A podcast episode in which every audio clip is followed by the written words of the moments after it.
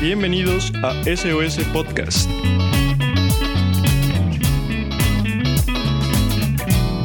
Diez minutos de buenas noticias con Sebastián Ruiz y Sebastián Lomelín.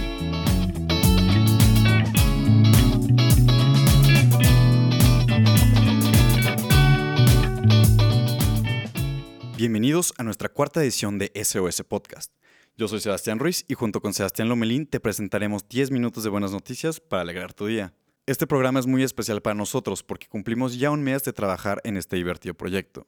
Queremos agradecerles la buena respuesta y la retroalimentación que nos han dado en redes. Se darán cuenta que desde el primer programa hemos ido perfeccionando en cuanto a temas de producción y audio. La idea es que cada semana mejoremos y generemos un espacio donde algunas buenas noticias sean protagonistas en un momento tan delicado como el que estamos viviendo.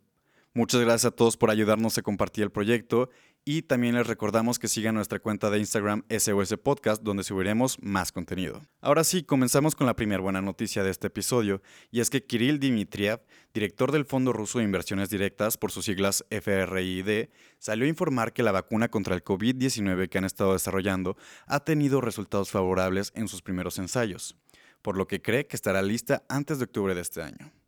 Asimismo, pronostican tener 30 millones de dosis de una vacuna experimental doméstica y el siguiente año fabricar más de 170 millones para todos los ciudadanos rusos. Esta vacuna rusa es desarrollada por el Instituto Gameli y es al día de hoy la más avanzada junto a la creada por Sinopharm de China y la AstraZeneca con la Universidad de Oxford. De acuerdo con los científicos de este país, los primeros resultados en voluntarios han arrojado una respuesta inmune al virus, por lo que en su ensayo a gran escala de fase 3 iniciará en agosto donde se esperan tener buenos resultados para iniciar con una producción del primer lote antes de octubre. Esperemos que se tengan buenos resultados durante las próximas semanas para que efectivamente podamos contar con una vacuna lo más pronto posible. Sabemos que es difícil pronosticar cuándo terminará la pandemia, sin embargo, creemos que ya pronto los científicos del mundo encontrarán la fórmula correcta para hacerle frente al COVID-19. Por lo pronto, es bueno saber que más vacunas que se están probando están llegando a sus fases finales de prueba. Siguiendo con más información, recordarán ustedes que la semana pasada Sebas les contó una noticia sobre el exgobernador César Duarte, y es que usualmente no es muy común encontrar buenas noticias en política mexicana. Sin embargo, yo les quiero contar en este episodio sobre otro personaje impresentable del gobierno pasado. Como sabrán, Emilio Lozoya fue uno de los muchos funcionarios del gobierno del expresidente Enrique Peña Nieto que estuvieron prófugos en el extranjero evitando la rendición de cuentas y la cárcel por actos de corrupción. Si bien Emilio Lozoya fue encontrado hace unos meses en el extranjero, la buena noticia de esta semana es que pudo regresar a México para someterse a la justicia, donde se espera que rinda cuentas por los casos de Odebrecht y otros, en los cuales se le acusa de corrupción. Durante la semana, el portal Aristegui Noticias confirmó que tiene conocimiento que Lozoya llegó a un acuerdo con las autoridades mexicanas para mostrar 18 horas de grabación que comprueban actos de corrupción de diferentes funcionarios públicos. Si bien es buena noticia que este personaje pueda rendirnos cuentas sobre sus actos como director de Pemex, lo cierto es que la llegada de Lozoya al país hará temblar a mucha gente que estuvo involucrada con uno de los gobiernos más corruptos que ha tenido nuestro país. Ojalá las declaraciones de Lozoya puedan servir para que otros funcionarios que hicieron actos ilícitos se enfrenten a la justicia. Y abordando el campo tecnológico, quisiera compartirles que la compañía Zoom anunció este miércoles que ya están disponibles Zoom for Home, una pantalla integrada con cámaras diseñadas especialmente para las videollamadas y el home office. La compañía se asoció con DTEN para lanzar una pantalla táctil de 27 pulgadas que incluye tres cámaras integradas para video de alta resolución, una matriz de 8 micrófonos para un audio nítido en reuniones y llamadas telefónicas. Asimismo, la pantalla servirá para compartir contenidos y también funciona como una pizarra para hacer apuntes. Sabemos que la pandemia orilló a las sociedades a adaptarse a un nuevo esquema de interacción educativo, social y laboral. Por ello, resulta interesante ver cómo la tecnología se ajusta a estas nuevas realidades. Esta crisis ha fomentado el trabajo a distancia y está creando un mercado donde se inventarán nuevos gadgets, los cuales buscarán mejorar la experiencia de llevar estas interacciones a distancia. Ya veremos qué tal se adapta Zoom for Home, pero por lo pronto resulta interesante el nuevo proyecto. Los dejo con mi compañero Sebastián Lomelín, quien tiene aún más buenas noticias. Adelante. Hola, ¿qué tal amigos? Bueno, pues esta semana yo comenzaré con unas muy buenas noticias en los deportes. Y es que durante estos días el Real Madrid pudo absorber de manera oficial al Club Deportivo Tacón para formar el primer equipo femenil del equipo madridista. La Real Federación Española de Fútbol confirmó que todos los papeles que habían entregado estaban en tiempo y forma y pues les dio luz verde para que se formara este nuevo equipo. Asimismo, una de las grandes noticias fue el fichaje de la mexicana Kenty Robles como parte del nuevo equipo femenil del Real Madrid. Si bien es cierto que es una pena que nuestros medios nacionales deportivos no puedan hacer una cobertura mediática por esta contratación, hay que celebrar que esta crack forma parte del equipo de las Nuevas Galácticas. Ahora bien, el fichaje de Kenty Robles no debe de sorprendernos. La mexicana es una crack que ha jugado muchísimos años en España en equipos como el Atlético de Madrid o el Barcelona. En ese sentido, la defensa mexicana será un pilar fundamental la siguiente temporada junto a estrellas como Aslani, Sofía Jacobson o Taisa Moreno para disputar el título de la liga. Mucha suerte hay que desearle a esta mexicana que llega a uno de los mejores equipos de fútbol del mundo. E insistimos que hay que ponerle mucha atención.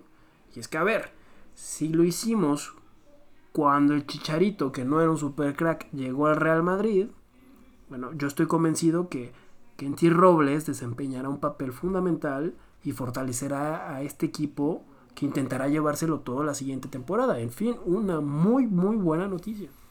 Ahora bien, entiendo que este podcast está imparcial, pero dado que cumplimos ya un mes de estar haciendo este proyecto, voy a romper un poquito las reglas y les quiero compartir una nota que no necesariamente pues, les va a dar alegría a todos y es que tiene relación con lo que les estaba contando del Real Madrid. En fin, esta semana el equipo varonil consiguió ganar la liga. Es decir, fue una semana redonda para el club merengue y para todos sus fans. En esta liga del coronavirus y que afectó a todo el fútbol, el Real Madrid se impuso en el torneo y consiguió su liga número 34. Enhorabuena a todos. En fin, en otras noticias y siendo más serios, ya dejando los deportes a un lado, la cordobesa María Cumplido Cabello se ha convertido en una de las ganadoras de los premios de matemáticas Vicent Casillas, que otorga la Real Sociedad Matemática Española y la Fundación BBVA, y lo ha hecho con la tesis doctoral que presentó en la Universidad Francesa de Rennes, con la que resolvió un problema matemático abierto desde el año 2000. En su trabajo premiado, María Cumplido aplica resultados geométricos conocidos como trenzas a contextos algebraicos. Estos grupos de trenzas forman parte de otro grupo más amplio de objetos matemáticos llamados Artintits, del que se conoce muy poco. La joven matemática cordobesa considera que su trabajo puede tener importantes aplicaciones prácticas por ejemplo en la seguridad informática. En todo caso, María Cumplido, que aún permanece semiconfinada en Edimburgo, considera y ha declarado que la pandemia del coronavirus ha servido para poner de manifiesto la importancia de las matemáticas aplicadas a la vida ordinaria. En sus palabras, a una población que no sabe matemáticas es muy fácil engañarla. Basta con ponerle una estadística por delante sin analizar bien los datos como si enseñaras un texto en un idioma que la población no conoce y te inventaras la traducción. Yo la verdad, sin duda, creo que tienes razón. Este tipo de cosas pasan muy seguido. Seguramente ustedes pueden relacionarlo con muchas situaciones con las que vivimos actualmente. Pero en fin, es bueno tener avances matemáticos que puedan servirnos para resolver problemas cada vez más complejos. Y por otro lado, toca esperar que aquellos que comuniquen sean siempre especialistas, entiendan los datos y, sepan de la importancia de efectivamente ser precisos a la hora de, de comunicar. Por último, y aprovechando que nos queda poco tiempo de este episodio, toca agradecerles otra vez el seguimiento que nos están haciendo. SOS Podcast nació como un proyecto divertido en el que Sebas y yo estamos tratando de contar buenas noticias en muy poco tiempo. Nos alegra mucho tener tanto apoyo y retroalimentaciones para seguir mejorando. Estamos disfrutando mucho de compartir este proyecto y en este mes versario nos emociona saber que cada vez esto mejora y crece. Como cada episodio, los invitamos a que hagan un ejercicio de buscar noticias positivas que ocurran en el mundo. Ojo, sabemos que esto es bastante complicado, pero pues en caso de que no puedan encontrar alguna buena noticia, pues ya sabrán que cada domingo SOS Podcast tendrá probablemente algo bueno que contarte. Muchas gracias por escucharnos. Ojalá les haya agradado y esperamos que estén al pendiente de nuestro siguiente episodio. Hasta pronto.